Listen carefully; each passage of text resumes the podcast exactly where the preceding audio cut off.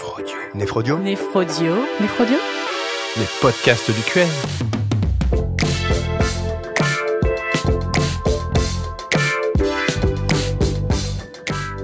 Bonjour, je suis Lucille Figard, néphrologue à Nantes. Bonjour, je suis Antoine Lano, néphrologue à Caen. Alors dans cet épisode, on va parler du myélome, mais Antoine, le myélome, c'est une maladie hématologique, alors quel rapport avec les reins? Eh bien, il y a des rapports multiples avec les reins. Le myélome multiple, effectivement, c'est une maladie du plasmocyte. Le plasmocyte, c'est le stade ultime de la différenciation des lymphocytes B, qui sont les lymphocytes producteurs d'immunoglobulines ou d'anticorps. Dans le myélome multiple, on assiste à une prolifération monoclonale de plasmocytes qui vont alors produire des immunoglobulines complètes ou incomplètes anormales. Ces immunoglobulines ou fragments d'immunoglobulines qui sont anormaux vont pouvoir entraîner diverses formes de maladies rénales, soit par dépôt, soit par toxicité directe des immunoglobulines. Pourquoi on s'intéresse à cette maladie spécifiquement en néphrologie? Eh bien parce que les complications rénales sont fréquentes et elles vont toucher environ 50% des patients porteurs d'un myélome multiple.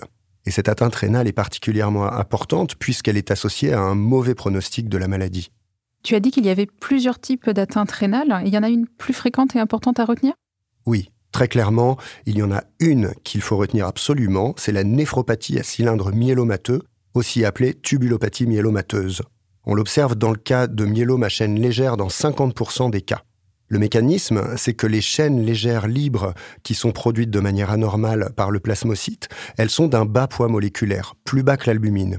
Et en conséquence, elles vont être filtrées librement par le glomérule. Elles vont être capables parfois d'arriver jusqu'au niveau du tubule contourné distal où elles précipitent avec l'uromoduline, aussi appelée protéine de Tamorsphal, et entraîner une insuffisance rénale aiguë souvent sévère et nue. Alors attention, il s'agit de la précipitation de chaînes légères libres avec la protéine euh, uromoduline qui va précipiter dans les tubules. Cependant, ce n'est pas une insuffisance rénale obstructive. On est là sur un mécanisme microscopique, donc c'est une insuffisance rénale aiguë organique tubulo-interstitielle. Les éléments évocateurs pour cette pathologie, c'est que la protéinurie est faite de chaînes légères. C'est la protéinurie qu'on appelle de Benz-Jones. Et il y a une manière simple de faire ce diagnostic ou de l'évoquer c'est d'observer une protéinurie dosée au laboratoire qui est positive, parfois importante, alors qu'à la bandelette urinaire qui ne détecte que l'albumine, eh bien, on a une protéinurie, entre guillemets, qui est négative. Signe que la protéinurie détectée n'est pas faite d'albumine, contrairement à ce que l'on observe dans les glomérulopathies. Donc la tubulopathie myélomateuse, c'est un, un élément important puisque c'est un événement définissant le myélome qui va en lui-même porter l'indication de la mise en place d'un traitement par chimiothérapie. Alors c'est un item qui va donner la possibilité de création de cas très transversaux hein, pour l'EDN, mais également dans la vie. Par exemple, des patients qui ont des lombalgies atypiques, qui vont prendre des anti-inflammatoires non stéroïdiens, ceci va pouvoir entraîner une tubulopathie myélomateuse. On peut également imaginer des patients porteurs d'une hypercalcémie compliquant euh, le myélome avec des douleurs osseuses qui là encore peuvent prendre des anti-inflammatoires, avoir des scanners injectés. Et là aussi, ces éléments vont être la source euh, d'une tubulopathie myélomateuse. Tu as dit que seulement 50% des myélomes étaient associés à une tubulopathie myélomateuse. Pourquoi uniquement 50% Cela dépend des caractéristiques physico-chimiques des chaînes légères. Souvent, en plus, on va retrouver des facteurs favorisant l'agrégation des chaînes légères avec l'uromoduline. Et ces facteurs sont à connaître. La prise d'AINS ou de médicaments bloquant le système rénine-angiotensinale-aldostérone, la déshydratation, un pH acide des urines, l'injection de produits de contraste pour des examens tels que des scanners, et enfin l'hypercalcémie. Tous ces facteurs ont tendance à favoriser l'agrégation des chaînes légères avec l'uromoduline et donc à précipiter la tubulopathie myélomateuse. On a également un autre euh, facteur important, c'est qu'il y a des chaînes légères libres qui ont des caractéristiques telles qu'elles ne précipiteront pas avec l'uromoduline, mais elles vont plutôt être captées par les cellules tubulaires proximales. Et ça, ça va être la source d'un autre trouble, le syndrome de Fanconi. Normalement, le tubule proximal a des fonctions de réabsorption de divers éléments, le glucose, l'acide urique, des acides aminés, le phosphate, le bicarbonate, le potassium. Dans ce syndrome de Fanconi, causé par les protéines monoclonales que sont les chaînes légères, eh bien on a une perte des fonctions de réabsorption des cellules du tubule proximal, et donc vous allez avoir une glycosurie, une aminoacidurie, une phosphaturie, une bicarbonaturie. Le syndrome peut être complet quand on a tous les éléments ou partiel, ce qui est le plus fréquent. Quand on a ce syndrome, on peut avoir également une insuffisance rénale qui est associée, mais pas toujours, dans 50% environ des cas. Donc le myélome peut donner des tubulopathies myélomateuses.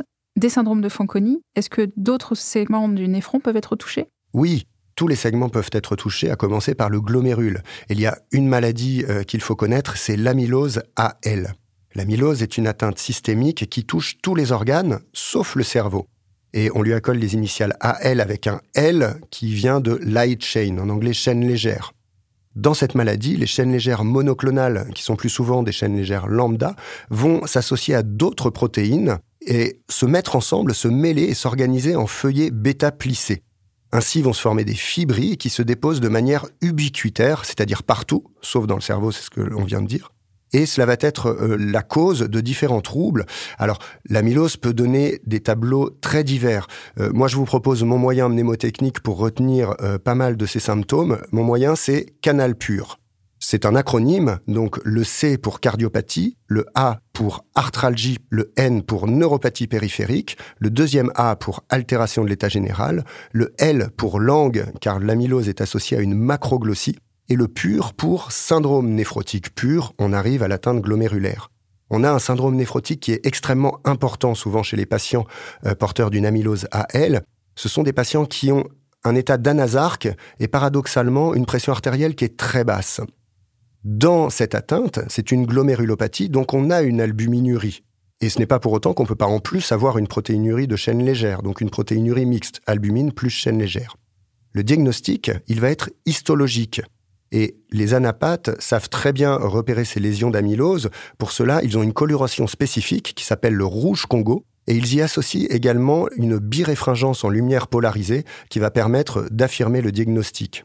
Le diagnostic est histologique, mais pas forcément d'origine rénale. C'est-à-dire que vous pouvez faire la ponction biopsie rénale afin d'avérer l'atteinte rénale et porter un diagnostic d'amylose, mais si vous avez une autre atteinte d'organe qui va être plus simple à biopsier, on peut tout à fait s'en contenter pour retenir le diagnostic. Et la biopsie la plus simple, le prélèvement le plus simple pour obtenir le diagnostic, c'est euh, celui des glandes salivaires accessoires.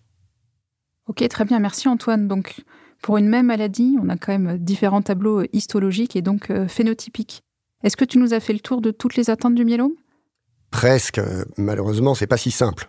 En tout cas, il y a d'autres causes rares de maladies liées à des dépôts d'immunoglobulines.